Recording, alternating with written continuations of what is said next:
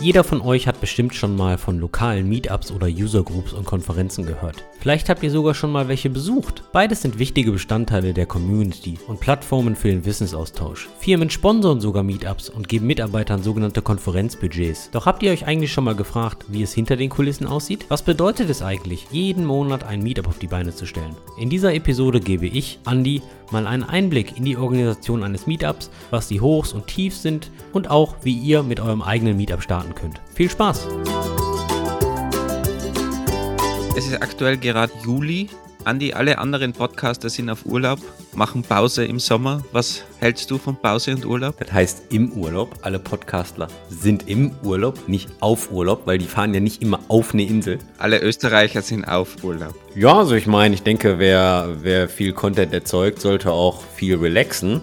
Und ich bin mir ja gar nicht sicher, ob das so vorteilhaft ist, einfach weiterzumachen oder nicht. Aber wir haben auch natürlich auch schon von einigen Hörern gehört, dass der Release-Cycle von einer Woche, den wir an den Tag legen, schon zu langsam ist, weil wir haben jetzt vor kurzem Feedback bekommen, dass ein Hörer, Grüße an den Nils nach Aachen, uns immer beim Joggen hört. Und das freut uns natürlich ganz besonders. Und das spornt uns natürlich eigentlich auch an, mehr Folgen pro Woche zu produzieren, damit der Nils öfter joggen geht. Also könntest du das natürlich auch so sehen, dass viele Leute im Urlaub sind und somit jetzt sich ein Episodensammelsorium aufbauen, damit sie dann zum Beispiel in einer Woche sieben Tage lang joggen gehen und dabei sieben Tage lang deiner schönen Stimme lauschen dürfen. Vor allem, wenn sie so krächzt in der Früh wie heute. Nee, aber, aber der Grund ist, warum wir keine Sommerpause machen. Dieses Projekt hier ist noch relativ jung und wir denken uns, lass uns doch einfach weitermachen. Das heißt nicht, dass wir nicht Urlaub machen. Wolfgang war jetzt auch vor kurzem in Portugal. Ich fahre bald auch weg. Was wir dann immer tun, wir produzieren dann immer vor. Ist dann immer ein bisschen anstrengend, aber es ist ja nicht so, als sind wir sechs Wochen weg und müssen dann sieben Folgen vorproduzieren, sondern da geht es ja meist nur um ein oder zwei Wochen. Also wir haben nicht vor, in die Sommerpause zu gehen, obwohl die Sommerferien natürlich schon gegen Ende gehen hier in Nordrhein-Westfalen. Ihr seid ja ein fleißiges Volk dort. Das sind die, bei uns die Ferien, also die Schulferien in Österreich sind ja neun Wochen die Sommerferien. Ja, dafür fällt aber irgendwie die Herbstferien oder ja, ja, genau, große genau. Ferien, ne? Ja, Herbstferien ja, genau. sind, glaube ich, euch anders. Ja. Genau, wenn du nämlich die Sommerferien von sechs Wochen rechnest, dann haben wir, glaube ich, noch zwei Wochen Osterferien vorher und zwei Wochen Herbstferien später. Das sind dann im Endeffekt ja zehn Wochen, aber dann habt ihr ja elf Wochen, glaube ich, ne? Weil ihr habt ja Oster oder Herbst, oh, irgendwie habt ihr auch, ne? Ja, Schule ist schon lange her bei mir. Wie ich auf der Uni war, war da übrigens auch auf der Uni, nicht an der Uni, österreichisch, ganz klassisch. Da habe ich mich nur ausgekannt mit den Ferien. Uni gibt's ja noch mehr Ferien eigentlich. Oder, sorry, vorlesungsfreie Zeit heißt es als Lehrender, aber das ist die einzige Zeit, wo man mal Urlaub machen kann, weil man keine wöchentlichen Veranstaltungen halten muss. Auf jeden Fall geben wir dem Algorithmus keine Chance. Und falls ihr irgendwen kennt, der jetzt sagt, ah, meine ganzen guten Podcasts in der Sommerzeit, die machen alle Pause, dann empfehlt doch den Engineering Kiosk Podcast. Ist ja einer der besten Podcasts, der sogar die O-Notation so erklärt, dass nur 15% der Leute abspringen, wie in anderen Episoden auch. Vielen Dank an alle Spotify-Hörer, da haben wir zumindest die Statistiken darüber. Also ich weiß, dass das konstante Publishing von Videos auf YouTube massiv für den Erfolg deines Kanals im Algorithmus berücksichtigt wird. Ich bin mir gar nicht sicher, ob das auch wirklich so der Fall ist bei den Podcast-Plattformen wie Spotify, Amazon Music, Google Podcast und so weiter. Also ich glaube, da gibt es noch relativ wenig Wissen drüber, oder? Ich habe gerade diese These gehört im Doppelgänger-Podcast, dass, wie heißt dieses, dieser bekannte Podcast bei euch da in Deutschland, Flaschig? Fest und Flauschig genau, fest von und flauschig, Jan Böhmermann ja. und Olli Schulz. Genau, dass die irgendwie zwar Sommerpause haben, aber trotzdem irgendwie so ein wöchentliches Supercodes-Update oder so senden und die Vermutung der Doppelgänger war, dass das einfach nur für den Algorithmus ist. Die arbeiten ja auch mit Spotify zusammen, dass da trotzdem wöchentlich irgendwas rausbozelt. Sonst müssten die wahrscheinlich ein If-Statement in ihrem eigenen Algorithmus einbauen. Lass uns nicht über solche Sachen mutmaßen, wo wir eh keine Ahnung von haben, weil wir den Quellcode nicht lesen können. Denn, Achtung. Moment, wir haben, wir haben überall eine Ahnung. Ah, nein, wir haben überall eine Meinung, das war's, sorry. Wir haben überall eine Meinung, genau. Aber wir haben heute trotzdem ein Urlaubsthema, weil was ist der größte Nachteil an dieser Urlaubszeit? Im Sommer? Wenn wir das jetzt auf komplett auf Entwickler und Softwareentwickler beziehen, denke ich, dass die meisten natürlich Podcasts und, und YouTube-Serien Sommerpause machen, aber auch die ganzen lokalen Meetups und Konferenzen, weil auch die Leute wollen natürlich mal Urlaub haben und mal eine Pause haben. Und die Konferenzzeit, zumindest in Europa, ist generell erst im September und Oktober. Da bündeln sich in der Regel die ganzen Konferenzen und Meetups. Gute Meetups laufen ja sowieso immer monatlich, aber auch oft in der Sommerpause, in den Sommerferien pausieren sie. Okay, du als großer Meetup-Organisator, du bist ja der Organisator des wahrscheinlich größten Tech-Meetups in Deutschland, würde ich fast sagen. Jetzt, wenn du sagst nochmal, man macht da ja kurz Pause. Wie lange hast du jetzt Pause gemacht mit deinem Meetup? Seit wann, wann war die letzte Veranstaltung? Als Kontext für die Hörer, ähm, ich habe oder ich organisiere mit einem Kollegen, Dominik Siebel, ähm, Grüße gehen raus, ähm, seit mehreren Jahren das Meetup Web Engineering Düsseldorf. Und was der Wolfgang da in Bezug auf die Größe anspricht, ist die Anzahl der Mitglieder innerhalb der Meetup-Gruppe, die jetzt gerade bei 4200 ist. Was für Meetup schon. Du bist, du bist schon wie, wie so ein Politiker, der eigentlich nicht auf meine Frage antwortet. Wann war der, die letzte Veranstaltung? Es ist so eine, Sie haben eine sehr gute Frage gestellt, aber was ich eigentlich sagen wollte, ist ja das bla bla bla bla. Also, letzte Veranstaltung? Die letzte Veranstaltung fand am 10. März 2020 statt. Ah ja, ja, da müssen wir auch nochmal drüber reden. Aber wir sind jetzt schon voll in dem heutigen Thema drin und zwar wollen wir über Meetups und Konferenzen reden. Und zwar weniger von der Besucherseite, da machen wir vielleicht auch mal eine eigene Folge. Aber in dem Fall wollen wir mal hinter die Kulissen schauen, weil Andy ist der Organisator von dem Web Engineering Düsseldorf Meetup und hat auch kürzlich eine Konferenz organisiert. Und wir wollen einfach mal hinter die Kulissen blicken, wie das denn so läuft auf der Organisationsseite, was da schwierig ist, wie man da vielleicht auch starten kann mit Meetups gerade jetzt nach Covid oder nach Covid ist eine gute Frage, aber hoffentlich mal äh, post-Covid, vielleicht will der eine oder die andere ein Meetup starten, wie das so läuft, dass wir da einfach mal ein paar Infos bekommen, wie schwierig oder auch leicht das Ganze ist. Also, Anni, du hast gestartet vor wie vielen Jahren hast du gesagt? 10? 15? Bist du schon so alt? Andi springt ja auf jeden Hype auf. Wann waren Meetups noch der heiße große Scheiß? Meetups waren der große heiße Scheiß, bevor die ganze Sache Meetup genannt wurde, weil damals waren es User Groups. Das heißt, wie, wie, wie hast du gestartet? Ich bin mit der, mit der PHP User Group Düsseldorf gestartet. Da muss ich aber sagen, die PHP User Group Düsseldorf hatte den Vorgänger aus der PHP User Group Duisburg, Düsseldorf und Krefeld, die von wem anders gemacht wurde. Und damals, als wir bei Trivago gearbeitet haben, haben, haben wir natürlich sehr viel PHP gemacht. Ähm, das war so 2013. Und da haben wir den Räumlichkeiten angeboten, weil die haben sich eine ganze Zeit lang in einer, in einer Kneipe getroffen, in so einem Hinterraum. Dann haben wir denen die Räumlichkeiten angeboten und haben das Meetup da gemacht. Und irgendwann ist das von den Leuten halt eingeschlafen. Die haben halt nichts mehr organisiert. Und dann haben das ein paar Leute von uns übernommen. Ich glaube, ähm, Mario Müller war damals noch ähm, äh, mit dabei, Dominik Siebel und so weiter. Dann haben wir das halt mehr oder weniger weitergeführt übernommen möchte ich nicht sagen, denn wirklich weitergeführt und daraus ist dann die PHP User Group Düsseldorf entstanden, damals noch auf Zing Events und als PHPler haben wir natürlich nicht nur PHP gemacht, sondern auch MySQL und CSS und JavaScript und jQuery und MooTools und Prototype.js und all das, was damals halt so war. Und irgendwann haben wir gesagt, ja, das ist zwar alles schön, dass wir PHP machen, aber wir machen ja auch alles andere. Und dann lass uns doch mal die ganze Sache umbenennen. Und dann haben wir uns in Web Engineering Düsseldorf umbenannt. Und dann sind wir auch von Zing oder Crossing, von Zing Events auf äh, die Plattform meetup.com umgestiegen, auf der wir dann jetzt final natürlich auch sind. Und wann war das ungefähr, die, die Umbenennung? Genau weiß ich es gerade auch nicht. Ich würde irgendwas so sagen, so 2016, 2017, Vielleicht auch 2018, irgendwie sowas. Aber wir haben auch schon vor der Umbenennung, die Umbenennung war eigentlich nur, wir machen es jetzt offiziell, dass wir uns nicht nur immer um PHP kümmern, weil wir vorher natürlich auch schon andere Themen hatten, wie Design und Co. Und man muss ja sagen, dass es immer noch sehr, sehr viele Leute gibt, die leider so eine Art Language-Bashing machen. Und unabhängig davon, welches Thema auf der User Group wirklich stattfindet, wenn die User Group oder das Meetup PHP im Namen hat, sagen die IBA, da gehe ich nie hin, obwohl es dann hier zum Beispiel um das Thema Load-Testing mit einer Million Usern geht.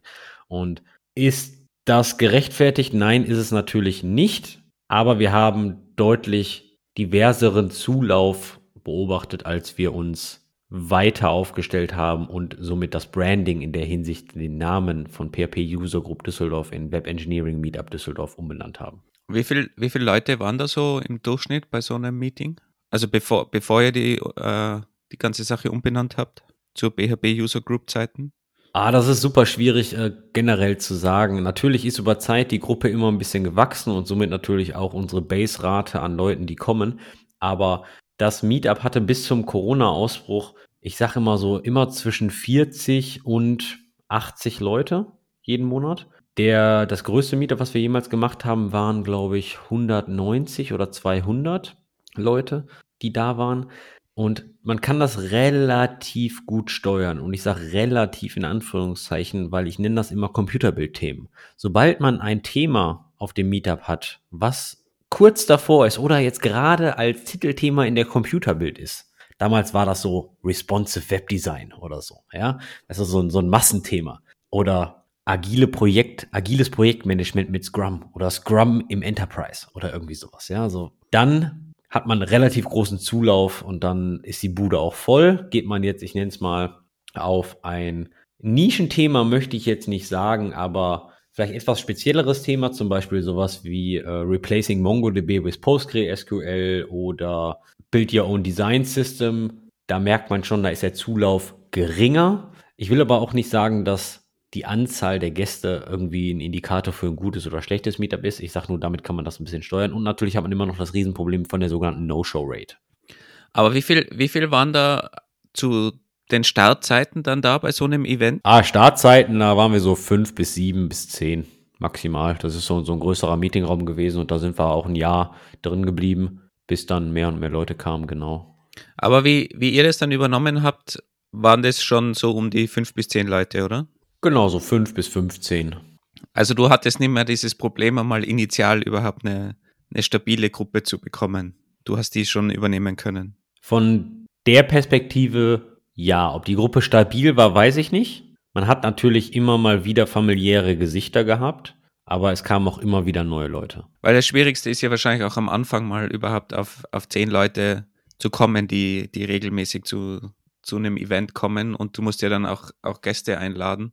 Also Leute, die irgendwie einen Vortrag halten. Heutzutage sehe ich das gar nicht mehr so als schwierig an und der Grund ist folgender. Du machst dich, du registrierst dich auf meetup.com, erstellst eine Gruppe, Go User Group Nordrhein-Westfalen oder das ist vielleicht ein bisschen doof, weil Nordrhein-Westfalen recht groß ist. Okay, sagen wir einfach mal Go User Group Düsseldorf. Ja, jetzt gehen wir schon zum Niederrhein, merkst du? Auf jeden Fall. Und du erstellst dann ein Event für in drei Wochen dann schickt Meetup.com natürlich auch schon relativ viel E-Mails raus und macht Werbung dafür. Ja, also die haben auch so einen Recommendation-Algorithmus drin, dass dann sich schon ein paar Leute, zumindest der Gruppe, joinen. Ob die dann wirklich kommen, ist eine andere Geschichte. Thema No-Show-Rate, sprechen wir, glaube ich, gleich auch nochmal drüber. Aber der Meetup-Algorithmus hilft da schon sehr, mindestens ein paar Leute hinzukriegen. Was natürlich immer hilft, dass wenn du schon mal ein paar Leute aus deiner Firma hast, die zum Beispiel Go machen, setzt euch einfach hin und macht das zum Ziel, dass ihr einen Talk für euch macht und ihr macht das einfach öffentlich und ladet Leute ein und dann schaut einfach mal, wie viel kommen. Der Anfang ist immer hart, ganz klar. Man muss es aber durchziehen, wenn man denn das Ziel hat, und das ist ganz wichtig, wenn man denn das Ziel hat, eine Gruppe von 30, 40, 50 Leuten zu kriegen. Was hast du da für No-Show-Rates, die sich auf meetup.com angemeldet haben und dann nicht aufgetaucht sind, so grob? Teilweise ist das schon hart, also teilweise schon wirklich bis zu 50 Prozent. Liegt aber unter anderem an vielen Faktoren. Liegt am Wetter. Haben wir sehr heißes Wetter, regnet's, ist es gerade sehr kalt. Obwohl die meisten Leute nur von der Bahn oder vom Auto dann ins Gebäude müssen. Es liegt daran, was für einen harten Tag die jeweiligen Leute hatten. Hatten die einen Ausfall auf der Arbeit, müssen vielleicht Überstunden machen, kommt irgendwas Spontanes dazwischen. Liegt an deren Motivation, ach nee, die Couch und Netflix ist gerade besser. Liegt daran, was geht noch so ab in der Stadt? Vielleicht ein großes Rolling Stones Konzert oder ähnliches. Oder spielt Fortuna? Das war in Düsseldorf immer so eine Sache. Wenn Fortuna spielt, dann starten die meist in der Woche zur selben Zeitpunkt, wie das Meetup startet und somit sind die U-Bahnen sehr voll, weil in Düsseldorf fährt man eigentlich fast immer nur U-Bahn, wenn man zu den Büros möchte. Und das ist dann auch so eine, so eine Thematik. Also schaut drauf an, wie ihr angebunden seid und ob das Stadion auf dem Weg ist und in welcher Liga der Fußballverein spielt. Wenn du dir jetzt zurück erinnerst an die, an die Anfangszeit, wo du das übernommen hast, was hast du denn da für, für ein so ein Event geplant? Was war denn da auf der Liste, die du so jede Woche dann durchgegangen bist? Was war zu organisieren und wie viel Zeitaufwand war das auch?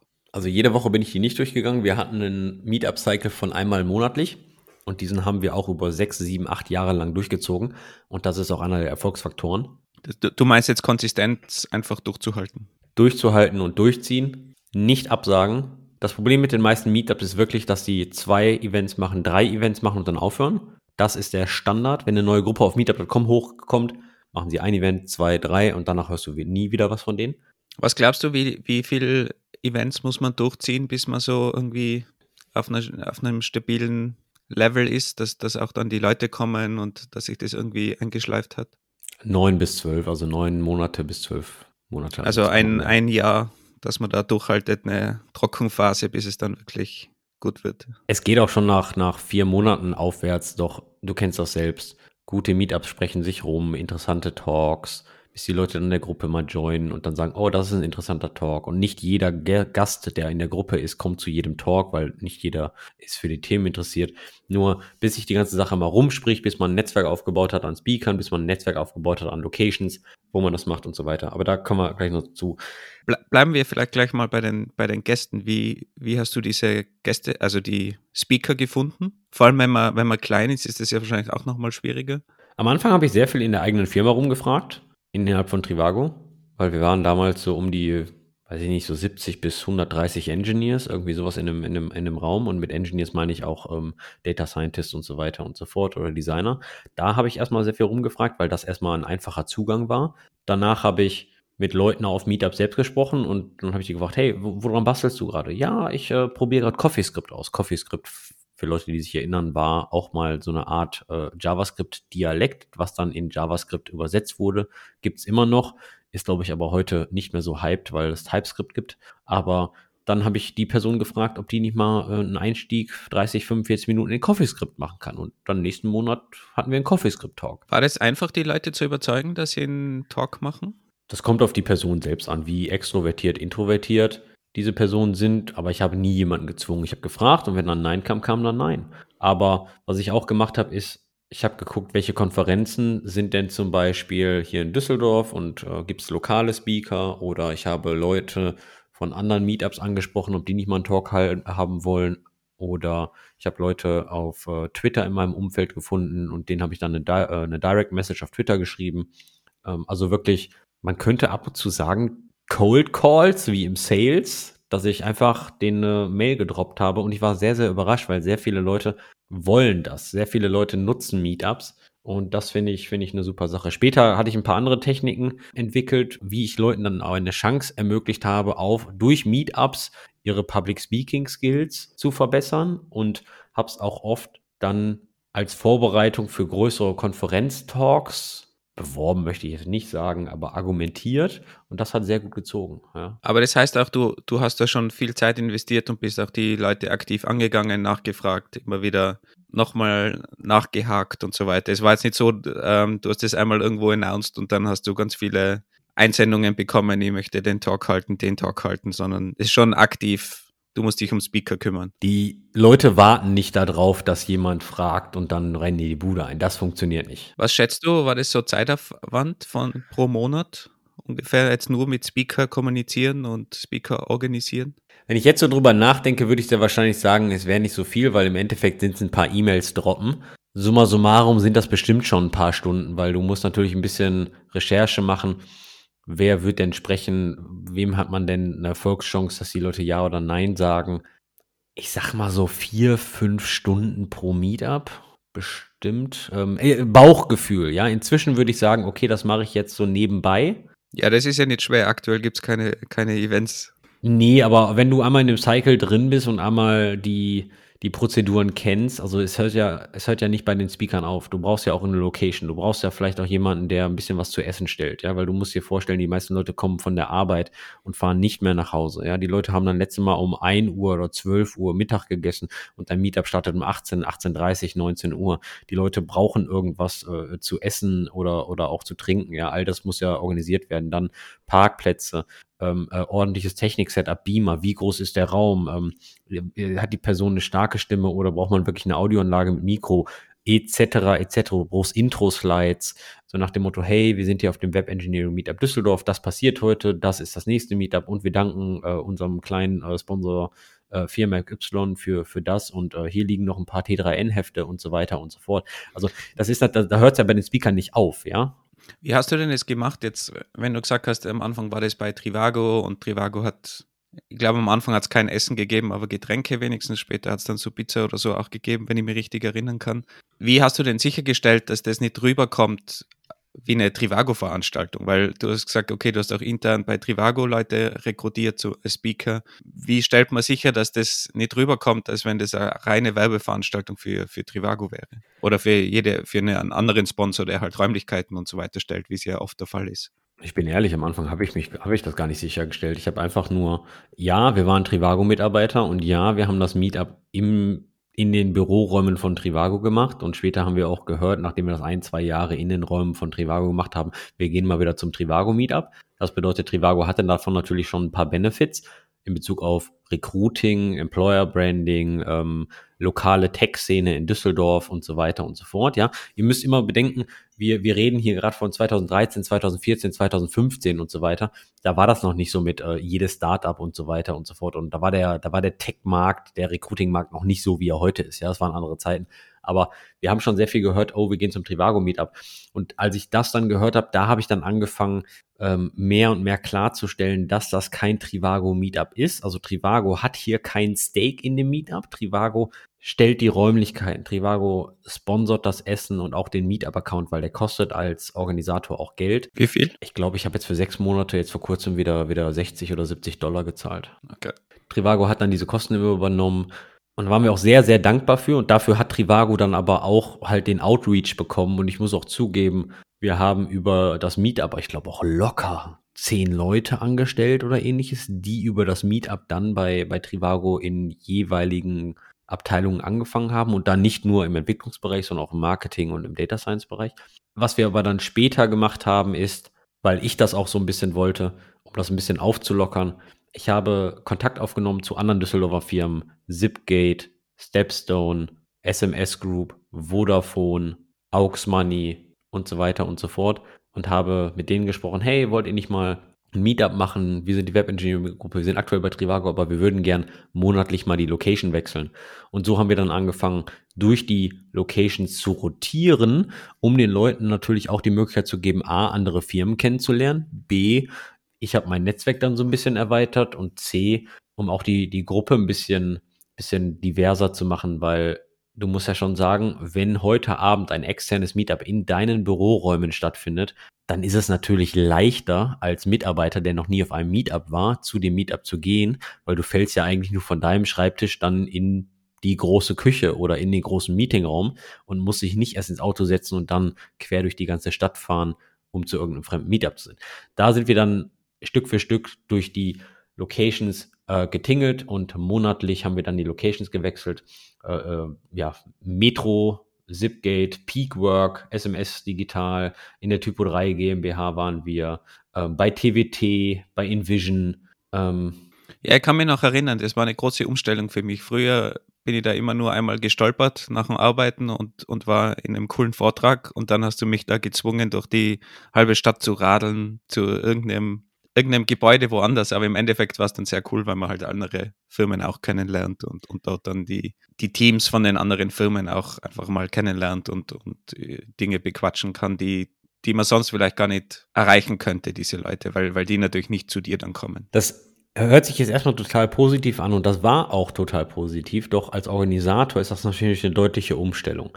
Du meinst jetzt vom Aufwand her auch? A, vom Aufwand her, aber B, auch, ich sag mal, von der Unsicherheit was Dominik und ich zum Beispiel gemacht haben, und das möchte ich ganz klar betonen, ich habe das Meetup nicht alleine gemacht, ja. Also ich habe das Meetup mit dem Dominik gemacht und wir haben die Arbeitsaufteilung oft so gemacht, dass ich habe mich ums Organisatorische im Backoffice gekümmert, Speaker organisiert, Daten abgesprochen und so weiter und so fort. Und mein On-Site-Hero war dann der, der Dominik, der hat dann super viel Arbeit on-site gemacht. Ähm, wir haben eine Beach Flag zum Beispiel, die wurde an einer entsprechenden Stelle aufgestellt, damit die Leute wissen, wohin die hin müssen. Ähm, der hat das Technik-Setup durchgecheckt. Ähm, der hat teilweise, wenn wir irgendwie so Name-Badges hatten oder sowas gemacht. Also ich habe das nicht alles alleine gemacht, das möchte ich nur mal ganz kurz erwähnen. Die Organisation hat sich ein bisschen, bisschen erweitert in der Hinsicht, weil immer wenn man eine neue Location hatte, sind wir vor dem Meetup, also wirklich eine Woche oder zwei oder drei dahin gefahren und haben uns einmal den Raum angesehen. Wir haben uns einmal geguckt, okay, wie sieht die Leinwand aus? Wo stellt man einen Beamer hin oder hängt da schon ein Beamer? Haben wir ein Audio-Setup? Ähm, wie sieht das Audio-Setup aus? Ähm, wie kommen die Leute in das Gebäude, weil super viele Firmen haben eine strenge Rezeption mit, mit Key-Badges und Security und so weiter und so fort. Wie einfach ist das Gebäude zu finden? Also wir waren immer einmal vor Ort, bevor wir der Firma zugesagt haben, um, um die Location anzugucken. Das bedeutet, wir müssen einmal dahin fahren, private Freizeit. Dann ist es natürlich so, du startest das Meetup. Wie läuft das da? Wie viel hat die Firma schon vorbereitet? Ja, haben die dedizierte Leute für Eventmanagement oder machen wir das alles mit der Marketing oder mit der, mit der Employer Branding oder HR-Abteilung oder ähnliches? Ja, und ähm, dann musst du natürlich auch die richtigen Erwartungen setzen. Ich hatte gerade von der No-Show-Rate gesprochen. Natürlich, die Firma schaut auch auf das Meetup, wie viele Leute sind da registriert. Sind da Leute, 80 Leute registriert, hoffen die sich natürlich, dass 80 Leute kommen, was natürlich nicht der Fall ist, weil die meisten Meetups kostenfrei sind. Nee, nicht umsonst, genau, nicht umsonst, aber gratis. Und das macht es natürlich sehr einfach. Och, ich melde mich mal an, ich komme aber doch nicht. Und das ist natürlich für die Planung suboptimal, speziell wenn es an Getränke kaufen geht, speziell wenn es an äh, Essen geht. Ja, natürlich kann man sagen, ja, ihr bestellt ja nur Pizza. Nein, es ist nicht immer nur Pizza, weil mit der Zeit hat sich das geändert. Wo früher diese User Groups ein kleines Nerd-Treffen waren, hat sich das alles geändert zwischen eigentlich einem größeren Wissensaustausch, gesunderer Ernährung und allem drum und dran. Das bedeutet, wir haben dann natürlich jetzt oft je nach Firma auch kleine Buffets, nicht immer mit warmem Essen, aber hier vielleicht paar Sandwiches, dann veganes, vegetarisches und so weiter und so fort, weil, weil die ganze Gesellschaft sich ja ein bisschen geändert hat. Und wenn man das jetzt für 40 Leute macht oder für 80, das ist natürlich schon eine Hausnummer. Ne? Also da spielt natürlich dann richtig äh, äh, Geld eine Rolle, äh, Food Waste und allem drum und dran. Das ähm, ist dann alles eine, eine, schwierige Situation. Hast du über die, diese zehn Jahre irgendwie gemerkt, dass sich die Firmen auch anders verhalten, dass sie einen anderen Mehrwert jetzt auch sehen in solchen Meetups oder, oder erkannt haben, dass es einfacher ist, Firmen zu bekommen als Sponsor oder als Location-Sponsor im Vergleich von vor zehn Jahren? Hundertprozentig. Der Grund ist ganz einfach, die hoffen sich natürlich A, Employer Branding und Recruiting dadurch, dass sie dadurch neue, neue Mitarbeiter finden. Weil speziell im Recruiting-Bereich, für die Leute, die das nicht wissen, Recruiting ist unglaublich teuer.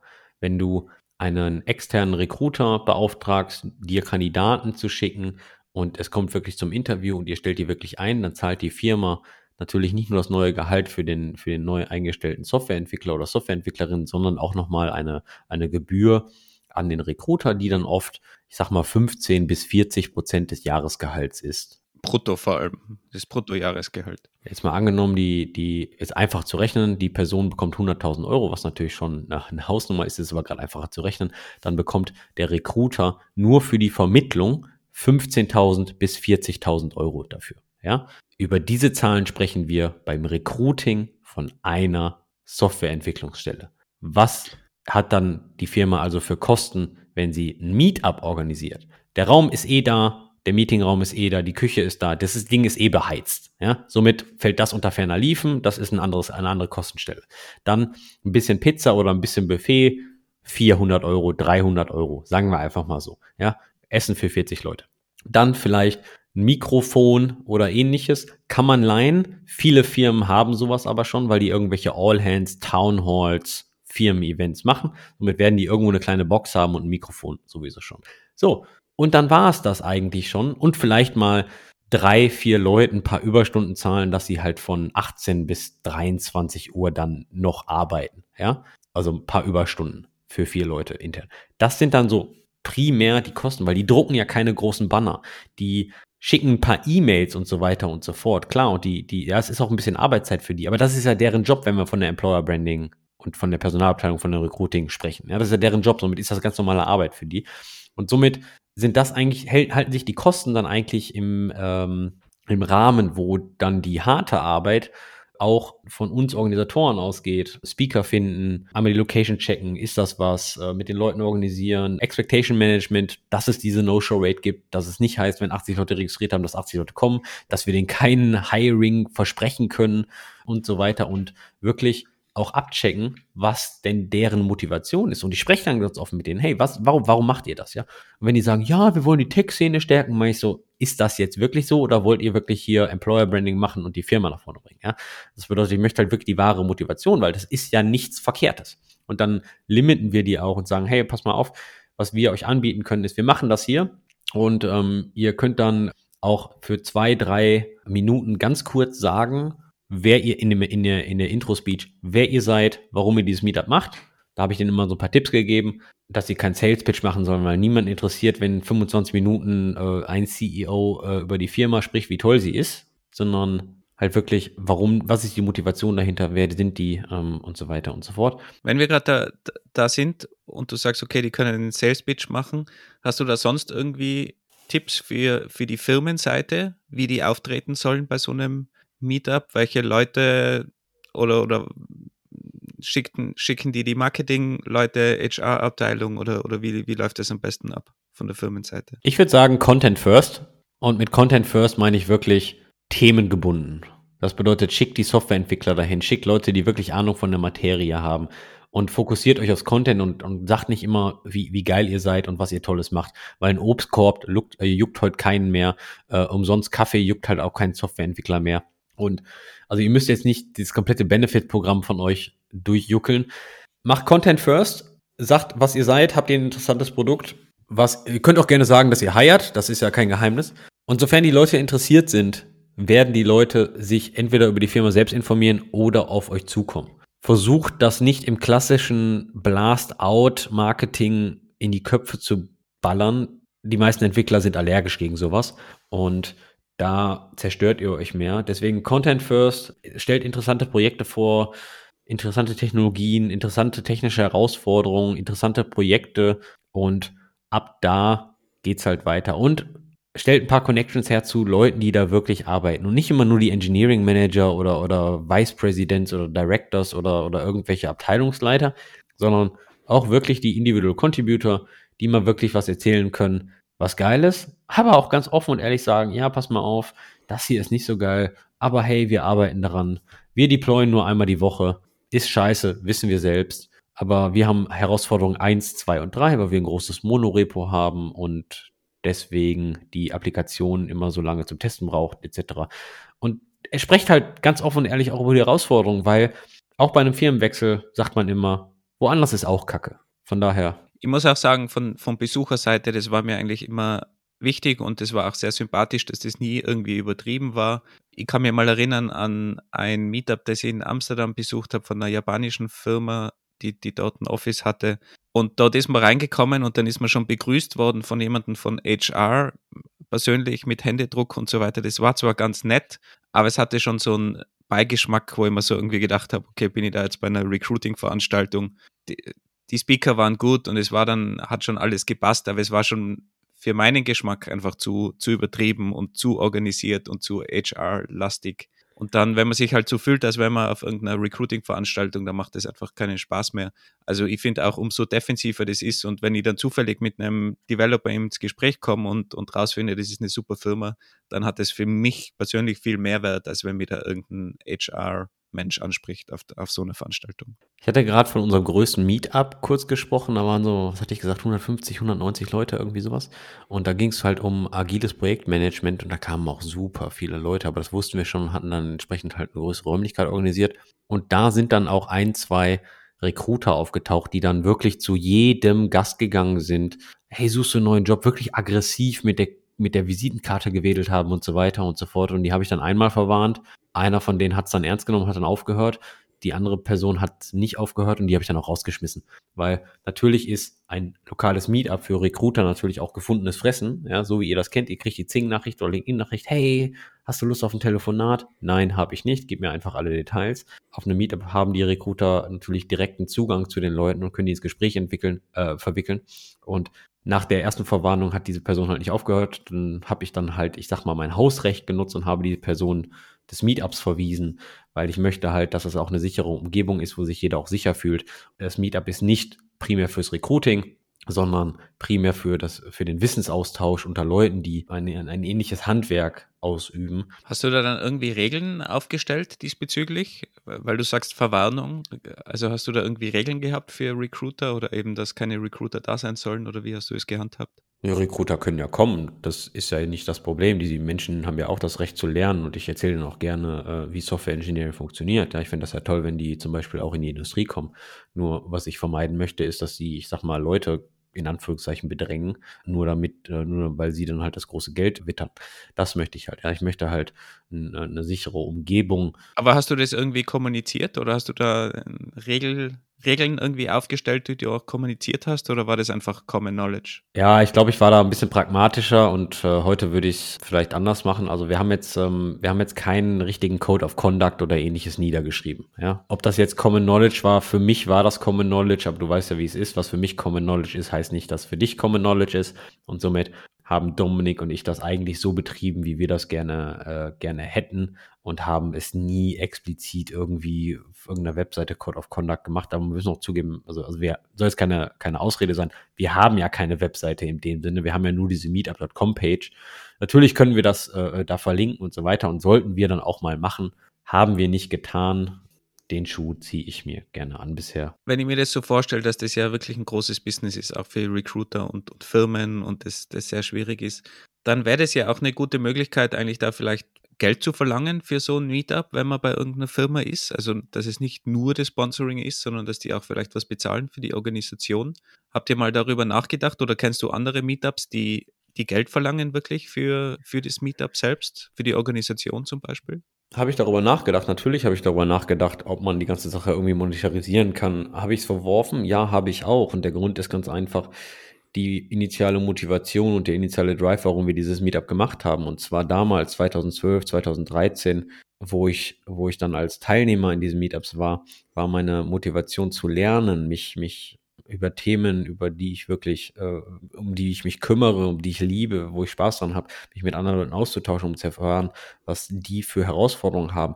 Und diese Motivation hat sich natürlich immer und immer und immer weitergezogen. So habe ich natürlich auch die, die Speaker ausgewählt, so habe ich natürlich auch die Themen ausgewählt. Immer, ich habe immer Themen genommen, wo ich dann auch was mitnehmen kann. Eigentlich haben wir das Meetup betrieben, so zu den Themen, wo Dominik und ich wirklich Bock drauf hatten. Und es scheint so, als haben wir dann irgendwie ein bisschen den Zahn der Zeit gefunden bei ein paar Leuten und äh, die ticken dann so ähnlich wie wir. Ob das jetzt gut oder schlecht ist für die Diversität, weiß ich jetzt nicht. Aber wir haben uns nie davon leiten lassen, was jetzt gerade in der Computerbild oder bei Heise gerade äh, durch die Welle getrieben wird. Ist das das Richtige, weiß ich nicht. Haben wir es, deswegen haben wir es auf jeden Fall nicht monetarisiert. Wir sind aber auch ehrlich, über die Zeit haben wir uns gefragt, warum machen wir das denn noch? Weil wenn du sowas sieben oder acht Jahre machst, schleicht sich so eine gewisse Routine ein und irgendwann schwenkt es um von, hey, ich habe richtig viel Spaß, das zu organisieren, zu, boah, ich muss mal wieder organisieren, ja, also zur Arbeit. Und da bin ich auch ehrlich, die Corona-Pandemie, so schlimm wie sie auch ist, beziehungsweise war, weiß nicht, sagt man schon, die ist rüber, die, die ist um, weiß ich nicht, Österreich und Holland haben ja diese Corona-Apps abgeschaltet. Deutschland hat jetzt keine Maskenpflicht aktuell mehr, aber das ist schon wieder in Diskussion, als wenn es schon wieder eine Maskenpflicht geben wird. Also ich weiß nicht, ob die Corona-Pandemie schon wieder um ist oder nicht, ist ja auch egal. Wir waren so ein bisschen in der Organisation vielleicht auch froh, mal eine Pause zu haben, vielleicht eine gezwungene Pause, aber wir waren so, oh, das ist, fühlt sich ja jetzt mal schön an, ja. Aber würden halt auch gern mal wieder als einfacher Gast zu einem Meetup gehen. Und da haben wir schon gemerkt, dass super viele Meetups, hatte ich ja gerade schon erwähnt, nach einer Zeit aufhören, ja, und ähm, nicht so konsistent durchziehen. Monetarisieren. Kenne ich Meetups, die es monetarisieren? Schwer zu sagen. Die Organisatoren, mit denen ich so zu tun habe, sind so auf einem ähnlichen Zug wie ich. Reine Motivation, reines Learning. Es gibt ein paar Events, die Meetup-ähnlichen Style haben, nennt sich Pitch Club oder ähnliches. Da fließt auch richtig viel Geld von den Organisatoren. Das ist aber ganz klar Recruiting-Fokus. Auf der anderen Seite kann ich es auch nicht hundertprozentig verneinen, dass ich Leute kenne, die das monetarisieren, weil ich das nicht wirklich weiß, weil über sowas selten gesprochen wird. Könnte man Geld von den Organisatoren, von den Firmen verlangen, hey, pass mal auf, ich ziehe dir jetzt 100, 150, 500 Euro aus der Nase. Deswegen organisiere ich hier ein Meetup. Ich denke, das würde gehen. Ja, ich denke, ein paar Firmen würden das machen. Ich denke aber auch viele würden abspringen. Aber ich ich mache es nicht. Ich habe es jetzt auch nicht vor. Meines Erachtens nach geht das gegen den Style und gegen die initiale Motivation, weil ich auch sehr community-driven bin, sehr open-source-driven bin. Und ich weiß nicht, ich, es fühlt sich, ich fühlt sich falsch an. Jetzt hast du schon gesagt, am, am Ende war so ein bisschen die Luft raus, auch, auch vor Corona schon. War das dann der Grund, warum du den nächsten Schritt gemacht hast und dann eine Konferenz aufgezogen hast, weil es zu langweilig war, das Meetup? Wenn du das so sagst, hört sich das schlimm an, aber ja, genau das war der Grund. die Organisation von Meetup war so, ach, ich mache das mal eben, eben nebenher. Und das meine ich, ich möchte die Arbeit nicht runterspielen. Ich möchte nur sagen, Dominik und ich und die Firmen, wir haben uns eingespielt. Umso mehr man sowas macht, umso flüssiger läuft das. Ich hatte ein gutes Speaker-Netzwerk. Ich wusste, wie ich relativ schnell Speaker kriege. Ich wusste, dass ich immer eine Location habe. Terminabstimmung war, waren zwei E-Mails. Das hat alles, ich sag mal, auf gut Deutsch gefluppt. Und irgendwann habe ich mich halt gefragt, boah, was ist denn jetzt der nächste Schritt? Wie, wie, ich will das nicht unbedingt größer machen, weil große und kleine Meetups beziehungsweise Stammtische, das sind zwei verschiedene Themen, ja. Man hat immer eine Gruppe, mit der man sich trifft und dann austauscht, vertrautes Environment, oder man macht immer ein größeres Meetup und das wird immer anonymer. Das ist auch noch so ein Thema, über das wir gleich sprechen können. Aber im Endeffekt wollte ich mal wieder eine Herausforderung haben. Und dann haben wir gesagt, lass uns mal eine Konferenz starten. Und dann war der, war die erste Fragestellung, ja, was ist denn bei unserer Konferenz eigentlich anders als bei anderen Konferenzen?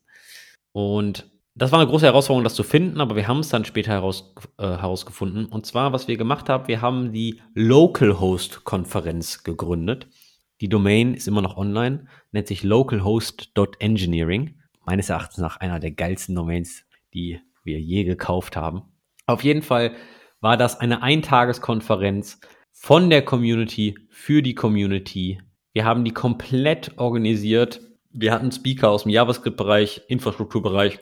Wir hatten jemand von Google da, aus Amsterdam. Ähm, wir hatten äh, Kyle Simpson da im JavaScript-Bereich, äh, sehr, sehr äh, großer Name. Alles eine, eine super Sache. Wir haben den Speakern Hotels bezahlt. Wir haben die Tickets enorm günstig angeboten. Ich weiß gar nicht mehr, was der Ticketpreis war. 10, 15 Euro, 20 Euro, irgendwie sowas und wir haben 0,00 Euro daran verdient. Jetzt sagt ihr, ja, das kann ja jeder sagen. Ja, das ist stimmt. Wir haben aber auf der Local Hosted Engineering alles transparent gemacht. Das bedeutet, dort findet ihr ein Listing von wie viel Euro wir für äh, Travel and Accommodation, für, für, für Essen, für Operations, also das bedeutet äh, Shirts, Adapters, ähm, ähm Speaker-Geschenke und so weiter ausgegeben haben. Das findet ihr alles da und wir haben also eine Community-Konferenz erzeugt für einen Tag, ich glaube mit sechs oder sieben Talks. Wir haben die Talks alle aufgezeichnet und alle auf YouTube gestellt. Wir haben alles transparent gemacht. Wir haben nichts versteckt und das kam sehr gut an. Und es war eine Herausforderung, muss ich zugeben. Wo siehst du den großen Unterschied zu einem Meetup von der Organisationsseite? Es ist einfach eine, eine wie sagt man auf, auf, wie sagt man so schön in unserem, in unserer Industrie, eine Order of Magnitude higher. Es ist eine, ist eine andere Liga, ja. Du musst, Du musst nicht ein Talk oder zwei Talks, was jeweils eine halbe Stunde für einen Abend organisieren und wo viele Organisationen natürlich auch auf die Location abgedrückt werden. Hier musst du wirklich alles machen. Das bedeutet, wie verkauft man Tickets? Wie macht man die ganze Sache steuerlich? Wie organisierst du die Reisen für die Speaker? Organisieren die sich die selbst? Kommen die selbst zur Location? Oder musst du irgendwas für die buchen? Du musst mit Hotels sprechen. Welches Hotel hast du? Kriegst du vielleicht irgendeine Art Sonderpreis, wenn du schon irgendwie sechs oder acht oder zehn Zimmer vorher nimmst? Ähm, du musst äh, Essen ordern, du musst gucken, dass das Essen ordentlich da ist. Du musst ähm, die Technik checken. Ähm, du musst eine Location für den ganzen Tag ähm, also entweder mieten oder bereitstellen. Und, und wir haben das zum Beispiel, ich glaube, an einem Samstag gemacht. Das bedeutet, auch wenn du ein Büro nimmst, muss da ja Personal sein, da muss da Security sein, äh, Rezeption, du musst, eine, du musst sagen, äh, du musst eine Reception haben, wo die Leute ankommen, du musst Helfer haben, du musst, ähm, was passiert, wenn der Strom ausfällt, du musst überall Mehrfachsteckerdosen haben, du musst ähm, Räume haben, wo die Leute sich zusammensetzen können, du musst Getränke haben, vielleicht hast du eine Barista äh, da, die dir einen Kaffee macht oder einen Tee und so weiter und so fort. Ja, also das ist, das ist nochmal eine ganz andere Liga. Hast du da irgendwie das Meetup nutzen können in irgendeiner Form, außer dass du jetzt weißt, wie, wie Meetup-Organisation funktioniert? Also ich habe von der Organisation natürlich vom Meetup sehr, sehr viel gelernt und sehr viel anwenden können auf die Konferenz. Und ja, wir haben das konstant beworben, weil die Konferenz wurde primär von zwei Meetups aus Düsseldorf organisiert. Einmal den Web Engineering Düsseldorf und einmal von den Webworkern NRW. Das Webworker NRW Meetup wird vom, ähm, vom Shep gemacht und der hat sich da stark mit eingeklinkt.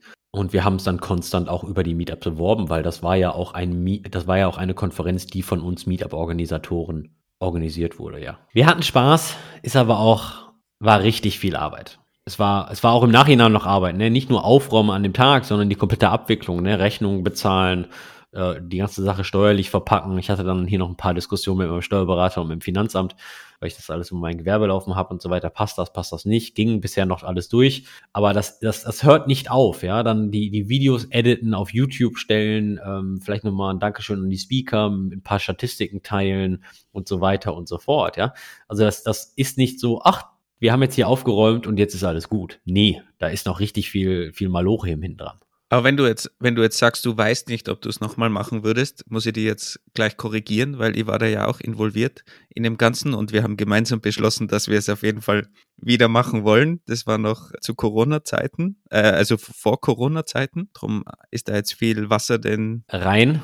Den Rhein, naja, bei, bei uns ist es kein Rhein, aber egal, ja, den Rhein hinuntergeflossen. Aber unsere Entscheidung und auch auf der Webseite steht, wir, wir machen das irgendwann, irgendwann wieder. Ja, das stimmt. Wie gesagt, Zeiten haben sich geändert. Ich weiß es noch nicht. Ich weiß es noch nicht. Genauso wie mit dem Meetup. Wir haben jetzt seit, äh, seit März 2020 keine Meetups mehr gemacht. Und jetzt war ich im, in den letzten Tagen in Kontakt mit dem, mit dem Meetup-Organisator vom Webworker NRW. Grüße an den Chat nochmal. Und da kam auch die Idee, ob wir jetzt diesen Sommer nochmal ein, zwei Sessions machen. Wir hätten auch schon Locations und den einen oder anderen Speaker hätten wir auch schon ready. Ich weiß noch nicht. Auf der einen Seite hätte ich mal wieder Bock, auf der anderen Seite muss ich auch ehrlicherweise zugeben, dass ich mich nach sechs, sieben, acht Jahren, zehn Jahren dieser ganzen Sache frage, wofür mache ich das eigentlich? Weil die Motivation oben zu halten ist schon nicht einfach, besonders die negativen Seiten. Auf der einen Seite habe ich natürlich sehr viel dafür gele äh, dazu gelernt und immer die Talks zu machen und zu sehen, ist, ist, ist auch immer eine super Erfahrung und ich habe auch super viel positives Feedback von den Speakern bekommen, die sehr dankbar waren, was wir für eine Chance denen denn ermöglicht haben, ihren Talk mal für, äh, für zum Beispiel eine Konferenz zu üben und ähnliches oder mal über ein Thema zu sprechen, was ihnen am Herzen liegt. Alles super, ja, und das, das, das, das, freut mich auch immer. Im Vorhinein ist es jedoch doch schon noch ein bisschen Arbeit, das darf man nicht wegreden. Ähm, On-Site ist man schon immer enttäuscht, wenn sich 100 Leute angemeldet haben und dann 30 äh, oder 40 Leute kommen, weil es gerade ein schöner Tag ist, ohne irgendwie mal abzusagen oder, oder zwei Minuten vorher absagen. Das drückt schon sehr auf die Motivation. Und dann, falls man es irgendwie auch mal nicht geschafft hat, die Erwartungshaltung von der Firma, die dann zum Beispiel die Räumlichkeiten sponsert, richtig zu setzen, sind die auch enttäuscht und dann geht man da irgendwie mit so einem, mit so einem Mulmeln da raus. Also es, und man, auf der anderen Seite, man opfert natürlich auch äh, private Abende dafür und allem drum und dran. Man ist jetzt nicht immer um, um, um neun Uhr dann zu Hause. Also das sind auch schon die negativen Seiten, ja. Und ähm, wir hatten uns auch schon überlegt, ob wir nicht eine, eine, ein Eintrittsgeld geben, so nach dem Motto, okay, wenn du dich anmeldest, zahlst du einen Zehner und äh, du kriegst dann, äh, weiß ich nicht, fünf Euro, äh, wenn du wieder rein, wenn du, wenn du wirklich da bist, kriegst du fünf Euro zurück und fünf Euro geht dann irgendwo um Source Foundation als Sponsoring. Also haben wir jetzt auch schon überlegt, um gefühlt ein bisschen denn dieser, dieser hohen No-Show-Rate entgegenzuwirken. Aber immer wenn Geld involviert ist, ist es immer so ein bisschen schwierig und ich weiß auch nicht, ob das dann ähm, wirklich der richtige Weg ist, weil wir wollen auch Leuten, die sich das gegebenenfalls nicht leisten können, die Möglichkeit geben, zum Meetup zu kommen und zu lernen oder einfach nur Leute ähm, die Möglichkeit geben, vielleicht die sich überlegen, in die Softwareentwicklungsindustrie zu wechseln als Quereinsteiger und gar nicht so wissen, ist das was für mich dass sie einfach dahin kommen und einfach was lernen. Deswegen alles schwierig. Vielleicht bin ich auch zu idealistisch unterwegs, ich weiß es nicht. Ähm, liebe Hörerinnen und Hörer, gebt mir mal Feedback, was ihr dazu denkt, aber das möchte ich nun mal als, ähm, als negativen Aspekt ähm, in, die, in die Welt schießen, dass äh, als Organisator die, die Motivation schon sehr drückt und man deswegen schon überlegt, ob man nicht ganz aufhört mit sowas.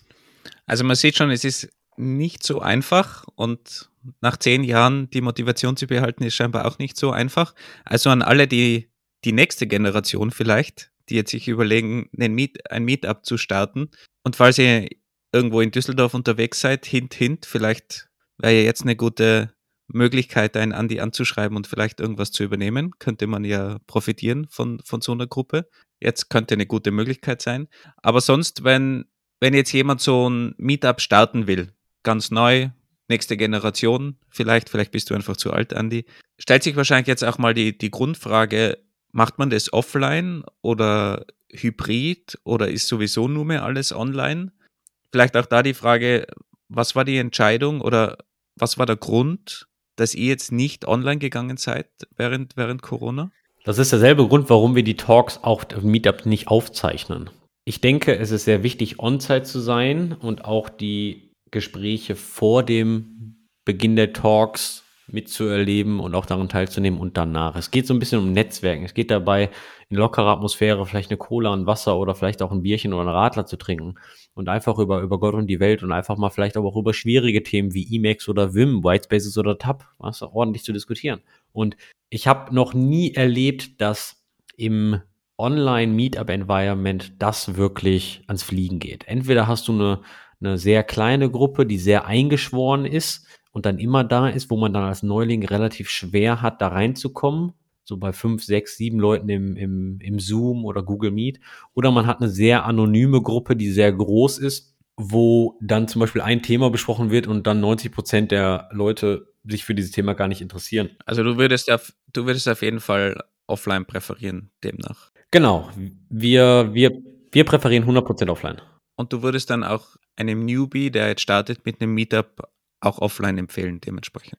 Das kommt immer ganz aufs Ziel an. Ich persönlich denke, speziell jetzt in dem Remote Environment, wir sitzen acht Stunden teilweise remote zu Hause vor dem Computer, machen eine Pause allem drum und dran und dann sich abends nochmal vor den Computer zu setzen, um dann nochmal an einem Talk zu, weiß ich nicht. Ja, also es ist anstrengend für den Kopf, es ist anstrengend für den Augen, besonders bei Videocalls ist es immer so eine Sache, weil auch wenn ich einen Talk hier am Computer gucke oder am Fernseher, ist es halt so, ich mache halt immer was dabei. Ja, ich mache halt immer, immer was nebendran und fokussiere mich gar nicht so wirklich aufs auf den Talk. Wohingegen du bei einem lokalen Meetup oder bei einer Konferenz dir ja natürlich explizit Zeit nimmst fürs Lernen. Du gehst dahin, setzt dich auf einen Stuhl und reservierst dir wirklich Zeit dir den Talk anzusehen und fokussierst dich darauf. So ähnlich wie darum, du setzt dich aktiv mit einem Buch in den Garten um zu lesen. Das finde ich ist ein wichtiger Unterschied. Aber durch Corona sind jetzt auch extrem viele Meetups online und ich kann jetzt natürlich irgendwelche extrem coolen Meetups in New York, in weiß weiß ich wo, bei in irgendwelchen Google Headquarters oder so plötzlich mitverfolgen, was früher einfach nicht gegangen ist, weil das halt wirklich nur vor Ort bei der Location möglich war. Glaubst du, dass das jetzt irgendwie mehr Konkurrenz ist, dass es jetzt schwieriger ist, wenn du eine Offline wenn du ein Offline-Meeting machst, dass da gar nicht mehr so viele Leute hingehen, weil die einfach zu faul sind, weil sie sagen, kann ich eh online irgendwo schauen und vielleicht noch die cooleren Speaker als irgendein Local Speaker? Also das ist natürlich auf jeden Fall ein enorm großer Vorteil, dass du jetzt Zugriff auf alle, fast alle Meetups hast, die es online machen. Es ist deutlich einfacher, Speaker zu finden, auch als Organisator, weil die können sich einfach von zu Hause einloggen. Gar keine, gar keine Argumentation, das ist super. Von Konkurrenz spreche ich bei Meetups generell nicht. Der Grund ist ganz einfach, Meetups, Offline-Meetups, ganz wichtig, sind regional begrenzt. Wir, wir haben kein Hockeystick Growth, wir können nicht skalieren, weil wir regional begrenzt sind. Und das ist auch okay. Bei es kommt darauf an, was du für eine Motivation hast und ob du es als Konkurrenz siehst. Willst du das Meetup monetarisieren? Natürlich hast du dann Konkurrenz. Umso mehr Meetups in deiner Stadt sind, umso weniger Leute kommen wahrscheinlich zu deinem monetarisierten Meetup, weil diese bereits gesättigt sind. Machst du es aus Community-Gedanke, machst du es aus Lerngedanke, dann ist dir eigentlich die Anzahl der Leute egal und du freust dich eigentlich um jedes andere Meetup, was sowas ähnliches macht wie du, damit du einfach mal als Organisator auch als zum Gast, als an zum anderen Meetup gehen kannst. Deswegen ist das, ist das eher eine tolle Sache, dass andere Leute dieses Movement mittreiben. Ähnlich wie Open Source, ja. Ich finde das super, dass wenn es zu einem Problem vier Lösungen gibt, ja, dann hast du die Wahl. Ist, macht das die ganze Sache komplizierter zu wählen, was das beste Tool ist? Ja, aber hat jede andere Anforderung? Ja, natürlich. Deswegen spreche ich bei diesen Art von Offline-Meetups nicht von Konkurrenz. Ich finde das toll, wenn Leute Online-Meetups organisieren. Ich war auch schon mal bei dem einen oder anderen dabei, habe auch schon mal auf dem einen oder anderen gesprochen. Ich habe für mich herausgefunden, es ist nichts für mich, weil ich merke, nach einem vollständigen Arbeitstag möchte ich eigentlich abends nicht noch mehr in einem Zoom-Call hängen, weil es einfach super anstrengend ist für den Augen, für den Kopf und dann wirklich dabei zu bleiben. Ich präferiere Offline-Meetups, ich präferiere äh, mit Leuten in Gespräch zu kommen, aber ich kann auch verstehen, wenn andere Leute, die vielleicht ähm, größere Menschenmassen ähm, meiden wollen, also 30, 40 Leute, oder die nicht sehr gern unter Leute sind, ähm, die anderen Weg präferieren. Finde ich, finde ich auch okay, finde ich super, aber dafür gibt es ja jetzt inzwischen einen Markt für, für beide Seiten. Okay, also ich, ich finde eigentlich offline ist auch wesentlich angenehmer und, und interessanter. Und ich habe auch teilweise, wenn wie ich herumgereist bin, in meinem Sabbatical habe ich auch hin und wieder einfach mal versucht, eine Local Meetup-Gruppe zu finden und bin einfach spontan dorthin. Das war eigentlich auch immer ganz nett, einfach mal in einem anderen Land äh, Leute kennenzulernen. Teilweise ist die Sprachbarriere dann schwierig, wenn es nicht Englisch ist, aber im Normalfall war das, ist es heutzutage eh oft Englisch. Also ich sehe auch auf jeden Fall einen großen Need noch rein von mir aus für so Offline-Meetups. Wenn jetzt jemand so ein Meetup gründen will oder starten will, die nächste Generation, die eben noch motiviert ist im Gegensatz zu dir. Was würdest du denn so als Starttipp den Leuten mitgeben? Wie, wie startet man denn am besten so ein Meetup? Ich bin ja noch ein bisschen motiviert, nur nicht mehr so, ah komm, ja, lass uns jetzt mal treiben wie ganz am Anfang. Ich weiß, wie es funktioniert und es war jetzt auch ein bisschen toll, knapp zwei Jahre Pause zu haben. Deswegen, ich bin mir nur nicht sicher, weil ich habe mich halt in diesen zwei Jahren halt ein bisschen anders orientiert, was wir machen. Deswegen machen wir unter anderem ja zum Beispiel diesen Podcast. Ja, ist ja auch so eine Art, ich nenne es mal Meetup-Ersatz.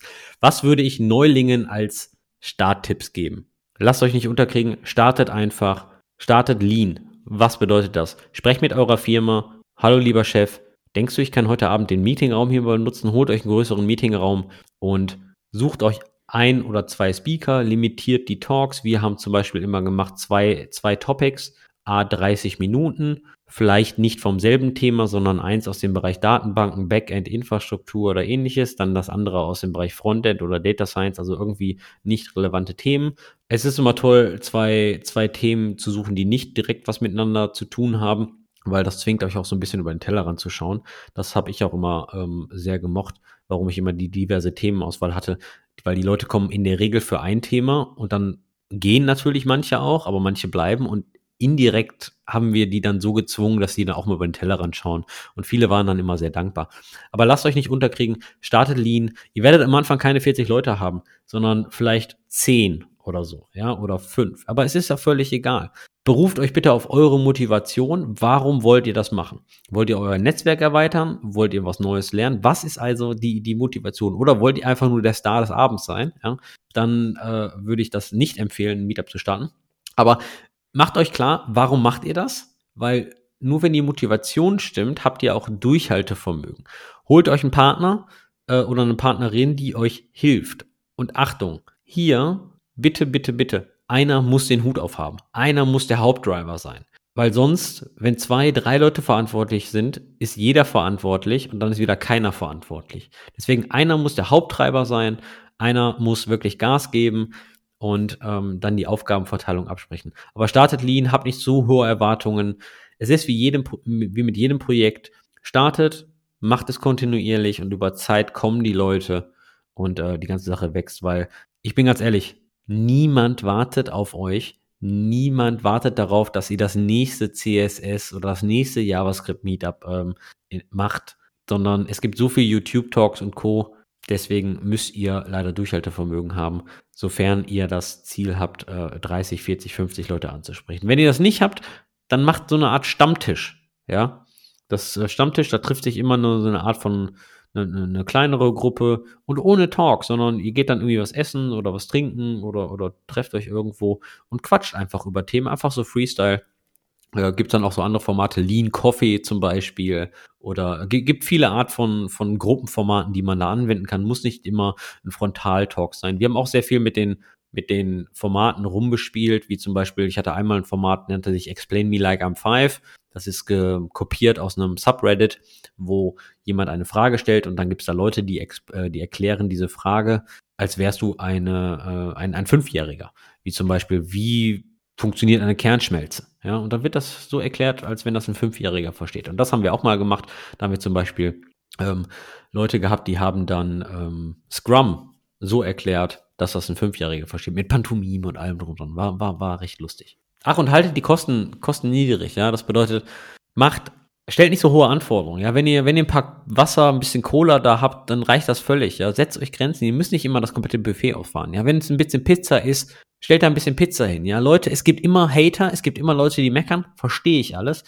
Wenn da, wenn ihr eure Firma einen Obstkorb-Stimme äh, habt, sorgt dafür, dass da halt ein paar Äpfel und ein paar Bananen sind. Es gibt immer Leute, die hätten es anders gemacht. Der Punkt ist, sie kommen, die haten und gehen wieder, ja, haben aber dann oft nie was für die Community gemacht. Lasst euch von sowas nicht unterkriegen, sondern zieht einfach euer Ding durch und sagt euch, hey, pass mal auf, ich bin die extra Meile gegangen, ich habe hier was organisiert, ich habe hier einen Speaker organisiert und eine Speakerin und ihr habt jetzt die Möglichkeit hier for free zu lernen, ja, also einmal kurz den Bubble halten und einmal ein bisschen die Erwartungen runterschrauben. Ja, wenn was ich zum Beispiel auch gemacht habe bei solchen Hatern ist, die ich hatte mal eine Person, die sagt, hey, wäre mal ein bisschen cool, wenn wir gesünderes Essen haben. Sag ich, ja, top, pass auf, wir haben dieses Budget, ja, ich, äh, ich übertrage das an dich. bitte kümmere dich darum, um für dieses Budget ähm, gesünderes Essen zu, äh, zu finden, Caterer oder ähnliches und so weiter und so fort. Dann habe ich dann ein, zwei E-Mails gewechselt und dann ist die ganze Sache im Sande verlaufen, weil die Person auch wieder keine Zeit hat. Ja, es ist nicht, dass ich das nicht, nicht favorisiere. Es geht einfach nur darum, ich habe limitierte Kapazität und ähm, wenn jemand meckert, ja, dann soll die Person nicht kommen. Harte Meinung vielleicht, aber ich mache es primär aus meiner Motivation heraus. Ich verbiege mich nicht immer für andere. Es ist nicht, was ich gesundes Essen nicht äh, bevorzuge, doch manchmal hat man Grenzen und ähm, diese Grenzen können aufgehoben werden, sofern Leute mithelfen. Diese Person hat gemeckert.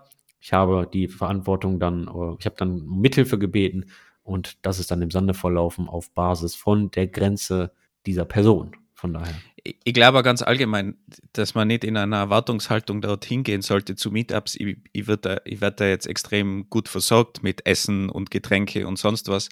Und ich kann mich erinnern an die Anfangszeiten von, von dem Meetup in Innsbruck. Innsbruck ist so klein, dass es nur ein Meetup gibt. Web und Speck hat es geheißen. War sogar von, von Deutschen eigentlich äh, gegründet in Innsbruck. Und die hatten am Anfang Bier, aber du hast fürs Bier einfach zahlen müssen. Die haben einfach äh, ein paar Kisten Bier gekauft und haben halt gesagt, bitte zahlt einfach zwei Euro pro Bier oder sowas. Also das war auch überhaupt kein Problem, weil das ist, äh, es erwartet sich ja niemand, dass da irgendwer privat sein Geld ausgibt, für, damit du ein gratis Bier hast. Vor allem, wenn die eh schon die, ihre Zeit kostenlos zur Verfügung stellen und alles organisieren. Wenn da natürlich jetzt eine riesen Firma dahinter steht und die Location sponsert und alles, dann können die schon auch nur ein Bier sponsern, meiner Meinung nach. Aber wenn man das irgendwie einfach startet und das auch dementsprechend kommuniziert, dann ist es auch völlig okay, wenn da überhaupt nicht steht. Und es geht ja eigentlich um den Content und nicht um, ums Bier und die Pizza oder um ein großes Buffet. Das ist ja nice to have, aber für den Lean-Start, meiner Meinung nach, braucht man interessierte Leute und ein interessantes Topic. Und die Leute kommen ja wegen dem Inhalt primär. Hoffentlich. Ich kann nur empfehlen, startet mehr solche Meetups. Wir brauchen sowas wieder. Ich weiß, Corona ist schwierig. Ich verstehe das alles. Und besonders hier in Deutschland, alle reden schon wieder von irgendeiner Winterwelle. Ist eine schwierige Thematik. Ich hoffe, das haben jetzt alle mitbekommen. Der Andi hat sich jetzt selbst Mut zugesprochen und sich selbst probiert zu motivieren. Wenn ihr da mithelfen wollt, schreibt bitte am besten eine, eine Message auf, auf Twitter oder einen Tweet für den Andi, wenn ihr noch mehr sehen wollt. Der Andi hat ja in, in seinem Meetup im Web Engineering Düsseldorf, ich glaube, ungefähr 1000 Leute oder sowas drinnen. Ich hoffe auch, dass es da Überschneidungen gibt mit unserer Hörerschaft. Also wenn ihr mehr wieder wollt, mehr Events vom Web Engineering Düsseldorf, hat ja doch großes Einzugsgebiet, dann tweetet, motiviert den Andi, damit der Andi dann auch wieder endlich ein, ein Event startet oder wenn ihr Lust habt mitzuhelfen, ich glaube, der Andi ist auch sicher offen diesbezüglich, wenn jemand da auch seine Zeit investieren will. Wenn ihr auch ein Meetup starten wollt, dann könnt ihr mich auch gerne anschreiben. Ich stelle hier und da auch nochmal ein bisschen Tipps oder Antworten zu spezifischeren Fragen zur Verfügung. Auch wenn ihr eine Konferenz organisieren wollt, können Wolfgang und ich da auch sehr viel Insights sharen. Falls ihr Speaker braucht, zu bestimmten Themen können wir auch helfen mit einem gewissen Speaker-Netzwerk. Wir haben auch sehr viele Speaker, die auch oft reisen in Deutschland oder ähnliches oder manche Leute reisen auch so ähm, für Meetups hin und her auf Basis dann von, von deren eigenem Budget. Also da gibt es ziemlich viele Möglichkeiten, wo wir gegebenenfalls aushelfen können. Und lasst uns mal wissen, wie ihr zu dem ganzen Offline-Meetup-Thema steht, ob ihr Online-Meetups bevorzugt oder ob ihr zu Offline-Meetings geht überhaupt noch oder ob das ein Thema wäre. Mir kommt vor, es ist alles eingeschlafen. Also die ganz großen Meetups sind schon wieder offline oder so hybrid teilweise. Aber ich finde eben auch, es ist irgendwie eingeschlafen, die ganze Szene. Und meiner Meinung nach wäre es sehr schade, wenn die schlafend bleibt, sondern von, von, von meiner Seite wäre es schon cool, wenn die auch wieder aufwacht und da ein gutes Angebot ist, weil es einfach auch fürs Netzwerken und fürs, fürs Leute-Treffen sehr wichtig ist. Und gerade wenn jetzt viel mehr Leute remote arbeiten in Zukunft, ist es, glaube ich, auch sehr interessant, einfach wieder vor Ort mal andere Leute zu treffen und, und wirklich Gesichter zu sehen im echten Leben und nicht nur im Metaverse. Lasst euch von den negativen Aspekten nicht unterkriegen. Ich denke im Allgemeinen die positiven Aspekte überwiegen und ich würde auch fast sagen, dass ich einen Großteil meines existierenden Wissens von Meetups habe und von anderen Leuten, weil ich mich denen ausgetauscht habe, weil ich sitzen geblieben bin, weil ich immer über meinen Tellerrand geguckt habe. Und Meetups sind eine tolle Sache und eine tolle Option, neues Wissen auf einfache Art und Weise zu kriegen, weil sich abends hinzusetzen, sich irgendein Gitterprojekt anzuschauen und das zu klonen und das zu testen, ist natürlich schon, schon eine Hausnummer an Arbeit und Time Investment und auch Brain Investment. Und wenn man in einem Meetup sitzt und einfach mal einen Talk von einem guten Speaker oder einer guten Speakerin, die das äh, sehr ähm, äh, spaßig herüberbringt, dann äh, kriegt man eine Idee von, von einem anderen Bereich. Man muss es ja nicht immer super anwenden können, aber man kriegt dann eine Idee, man kriegt eine Idee für die Use Cases und falls man so eine Art von Use Case dann mal hat, dann kann man sich die, das gewisse Thema natürlich schon ein bisschen besser, ein bisschen tiefer ansehen und dann vielleicht zur Anwendung bringen. Also das kann ich wirklich nur an den Tag legen. Macht das, organisiert mal ein Meetup, Seid euch bitte bewusst, das braucht ein bisschen Zeit. Was ich aber auch sagen kann, ist, umso öfter ihr es macht, umso mehr Routine kommt ihr da rein. Wie bereits besprochen, am Anfang war es schon sehr viel Arbeit. Ich war auch nervös und allem drum und dran. Inzwischen ist es so, ich mache es eigentlich auf der linken, linken Popobacke, schreibe ein paar E-Mails und dann steht die ganze Baustelle. Und ähm, weil man, man wird halt deutlich sicherer, weil man auch seine eigenen Erwartungen vielleicht um, ja, korrigiert hat und ähm, nicht immer allen gerecht werden möchte. Hast du da irgendwie so eine Liste, die du da immer monatlich durchgegangen bist mit Sachen oder Checkliste oder sowas, die wir sharen könnten? Eine Checkliste habe ich nicht. Ich habe mal vor ein paar Jahren einen Blogpost veröffentlicht und dieser Blogpost heißt Lessons Learned from Running a Local Meetup. Das verlinken wir unten auch in den Show Notes. Der ist schon wieder vier oder fünf Jahre alt. Da stehen aber ähm, wertvolle Tipps drin. Ja, es hat sich ja nicht so viel geändert, wahrscheinlich organisatorisch. Hm, da hat sich schon noch ein bisschen was geändert und ich sollte mal eigentlich eine Version 2 davon machen, aber da steht dann zum Beispiel drin, wie zum Beispiel, soll ich ein neues Meetup machen oder soll ich vielleicht einem existierenden joinen? Das ist vielleicht auch eine, eine Möglichkeit. Schaut mal rum, welches Meetup bei euch in der Gegend äh, zu eurem Thema eingeschlafen ist und äh, schreibt mal rein, ob ihr das nicht übernehmen könnt. Ja? Zum Beispiel das Web Engineering Meetup Düsseldorf. Zum Beispiel. Aber wenn ich das jetzt richtig verstehe, Andi, dann hast du gerade versprochen, da diesen Blogpost zu updaten und einen neuen Blogpost auf unserem engineeringkiosk.dev Blog zu schreiben, damit die Welt mehr über Meetups weiß und Meetups startet. Ist das korrekt? Ja, ja, ich sehe ein Nicken. Du brauchst gar nicht antworten. Ich sehe, ich sehe quasi ein Nicken. Das ist, ist schon okay. Also. Ich pack's ganz unten auf meine Liste mit dem Kommentar, kommt Zeit, kommt Rat. Ich hab's in meiner Liste. Ich verspreche gar nichts. Ähm, ihr kennt das. Solche Blogposts werden nicht in fünf Minuten geschrieben, sondern eher in einer Woche oder zwei. Von daher, ähm, ich habe noch eine ganze Menge äh, andere auf der Liste, wie zum Beispiel eine neue Engineering Kiosk Episode zu produzieren, Herr Gassler. Und das dürfen wir natürlich nicht schleifen lassen. Somit schreibt mir gerne ein paar Fragen, ein paar spezifische Fragen. Ich bin auch sehr gerne bereit, diese zu beantworten oder irgendwie Connections herzustellen.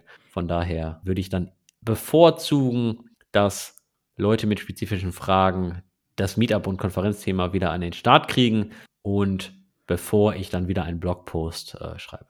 Okay, also ihr habt das jetzt, wenn ich das nochmal zusammenfassen darf, wenn ihr 20 Fragen, 20 Tweets sendet mit Fragen, dann wird Andi das in einem Blogpost äh, beantworten, diese 20 Fragen. Dann haben wir einen schönen Blogpost. Also bitte sendet uns Tweets, ENG-Kiosk auf Twitter. E-Mail kennt ihr ja schon alle hoffentlich stetisch at engineeringkiosk.dev. Und jetzt ganz neu, wir haben uns so eine WhatsApp-Nummer besorgt und ihr könnt uns jetzt Voice Messages auf WhatsApp senden und wir werden versuchen, diese Voice Messages auch dementsprechend in unsere nächsten Episoden einzubauen. Also bitte sendet uns auch gerne Voice Messages auf WhatsApp. Wir verlinken die Nummer natürlich in den Show Notes. Wir würden natürlich gerne auch sowas wie Signal verwenden. Da bin ich jetzt überfragt, ob wir das mit unserer virtuellen Nummer schaffen. Werden wir aber auch noch checken und im, im Falle dementsprechend auch verlinken. Jopp, was soll ich dazu noch sagen? Alles ist gesagt. Vielen Dank an alle Damen und Herren, die uns hier zugehört haben. Wir wünschen euch einen schönen Tag. Bis bald. Und hoffentlich sehen wir uns dann bald irgendwo auf einem Meetup oder auf der nächsten Local Host Conference. Ciao. Tschüss. Diese Scheißfliege. Was haben wir denn da arbeiten am Land mit lauter so Viechern?